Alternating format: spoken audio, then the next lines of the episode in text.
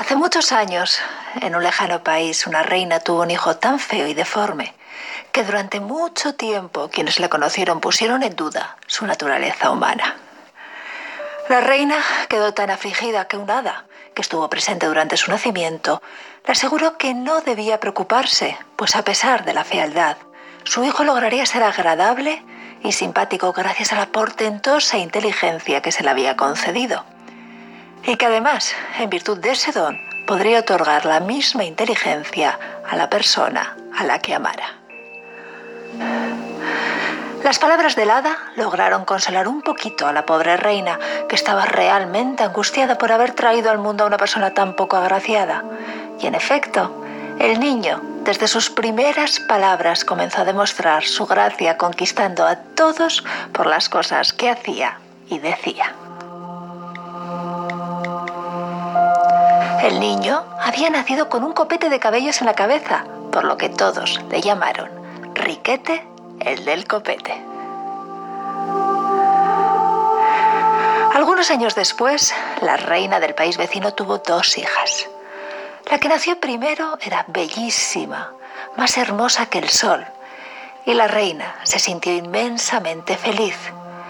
Pero la misma hada que había asistido al nacimiento de Copete para moderar el orgullo de la reina, le dijo que si bien la princesita era bellísima, tendría poquitas luces.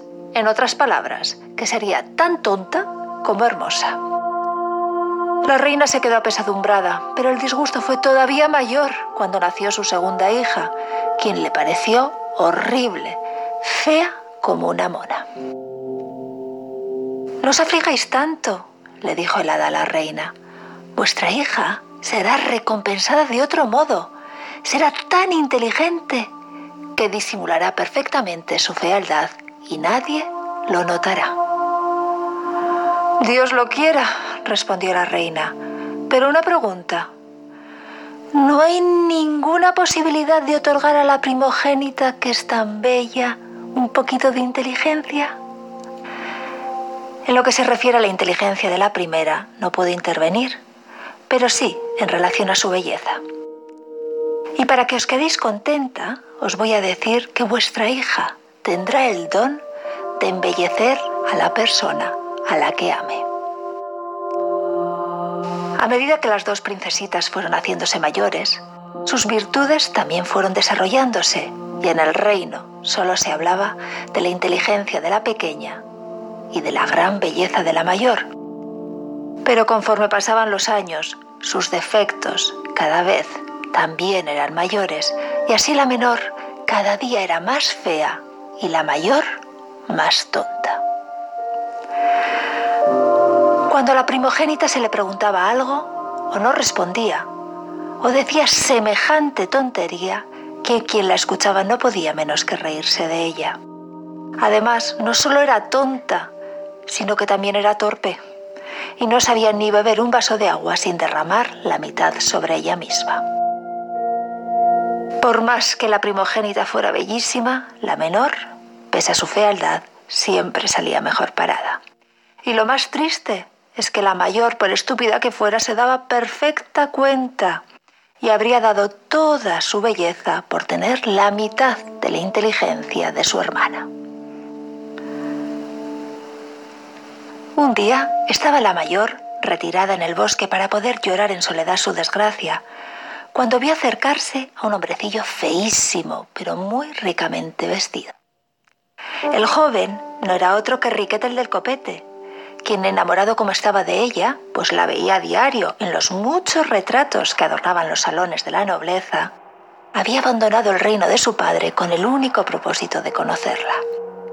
Feliz y sorprendido de encontrarla allí, a solas, se le presentó con todo el respeto y cortesía. Pero como notó que estaba muy triste, le dijo, No comprendo, Alteza, cómo una persona tan bella como vos puede estar triste. Yo he visto una infinidad de mujeres bellas, pero jamás he visto una belleza comparable a la vuestra. La belleza es un privilegio tan grande, continuó Copete, que cuando alguien la posee, no creo que exista nada por lo que pueda afligirse. Pero la princesa le respondió, Yo preferiría ser fea como vos y tener algo de inteligencia a poseer mi belleza y ser tan necia como soy. Alteza, permitidme deciros que nada demuestra mejor que sois inteligente que el hecho de no creer serlo. No sé si es cierto, pero estoy convencida, continuó la princesa, de ser necia y por eso sufro todos los días. Si eso es lo que os entristece, yo puedo poner fin a vuestro dolor. ¿Y cómo? preguntó la princesa. Porque cuando nací se me concedió un don. Puedo ofrecer la misma inteligencia que yo poseo a la persona que más ame.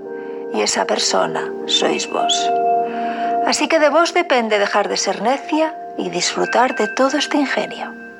Para conseguirlo, únicamente debéis casaros conmigo. Ante semejante proposición, la princesa se quedó de piedra y no supo qué responder. Riquete, que se dio cuenta, le dijo, Veo que mi oferta os ha dejado sin habla, lo cual comprendo, y por ello os voy a conceder todo este año para que os vayáis haciendo a la idea.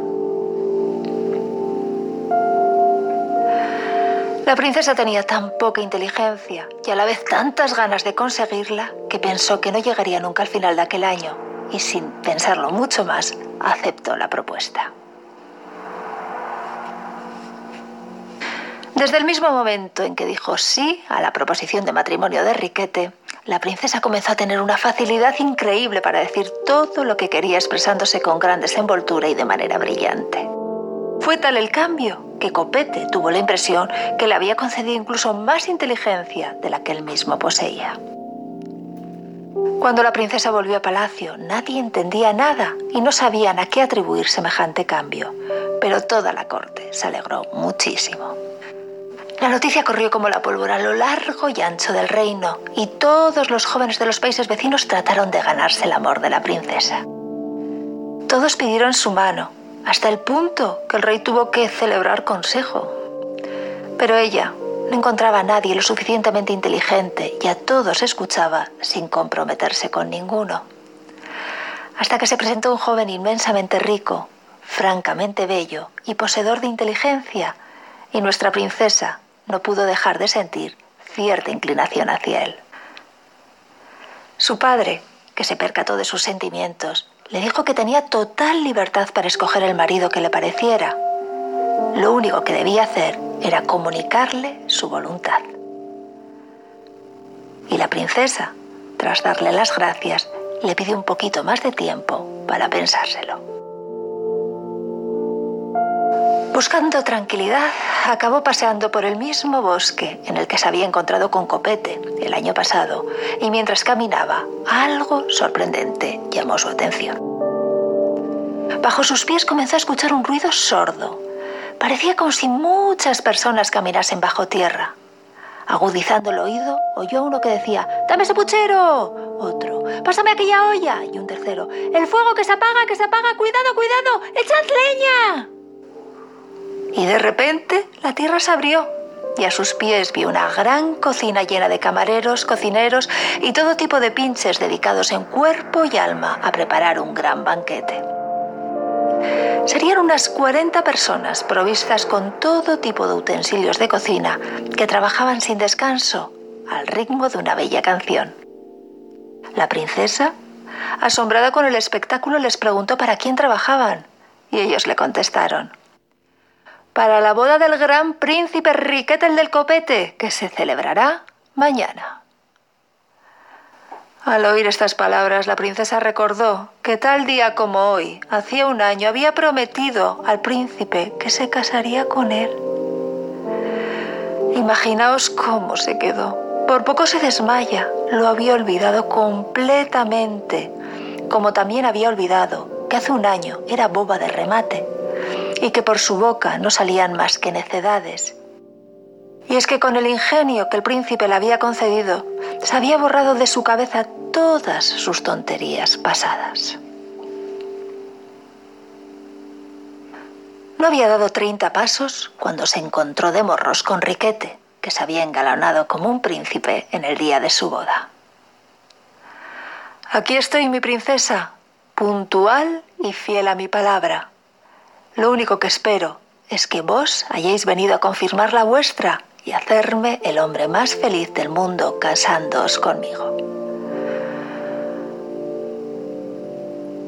Os confesaré con franqueza que sigo sin decidirme, aunque realmente creo que no podré satisfacer lo que vos esperáis, le contestó la princesa.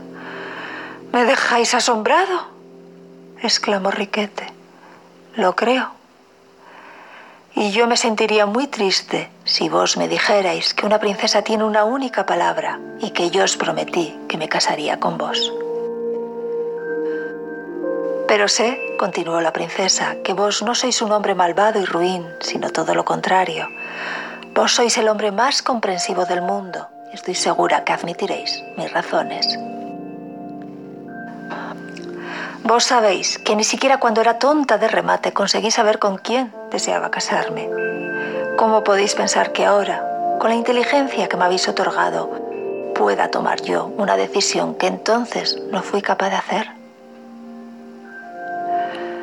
Riquete la escuchó muy atento y tras meditar unos segundos le dijo, ¿Vos me disteis vuestra palabra? ¿Por qué debo consentir que no la cumpláis si en ello va mi felicidad? No es justo que las personas inteligentes y buenas se encuentren en desventaja respecto a las que no lo son. ¿Cómo podéis pretenderlo vos, que tanto habéis deseado serlo? Aunque pensemos un momento, aparte de mi fealdad, ¿hay otra cosa de mí que no os guste? No lo sé. Tal vez mi linaje, mi carácter o mis maneras os desagradan. No, por Dios, dijo la princesa. En absoluto, me encantan todas esas razones. Si es así, continuó Riquet, creo que no tenemos problema y podremos ser muy felices juntos, pues vos podéis convertirme en el hombre más atractivo del mundo. ¿Y cómo? Preguntó intrigada la princesa. Lo podéis lograr únicamente si vos mamáis lo suficiente para desear que suceda. No me miréis con esa cara. No estoy loco. Debéis saber que la misma hada que el día de mi nacimiento me concedió el don de volver inteligente a la persona que yo quisiera, a vos os concedió otro don, el de poder hacer hermoso a la persona que vos améis. La bella princesa, mirando sorprendida a los ojos de Enriquete, le dijo, Si es así, sabed que yo deseo que seáis el príncipe más guapo y atractivo del mundo. Y en cuanto la princesa pronunció estas palabras, Riquete el del copete apareció a sus ojos como el hombre más hermoso, mejor plantado y más agradable que ella había visto jamás. Hay quien asegura que en esta belleza no intervinieron para nada los encantamientos del hada, sino que solo el amor realizó aquella metamorfosis y que gracias al amor, donde antes veía deformidades, la princesa ahora solo veía virtudes. Sea como fuere, la princesa le prometió al instante que se casaría con él, eso sí, siempre que tuviera el consentimiento del rey, su padre. ¿Y qué creéis que dijo el rey? Pues este, que se había enterado de lo mucho que su hija estimaba a Riquete el del copete, se puso muy contento, pues conocedor de la inteligencia y la prudencia que Riquete tenía, sabía que no había otro yerno mejor en todo el reino. Y colorín colorado,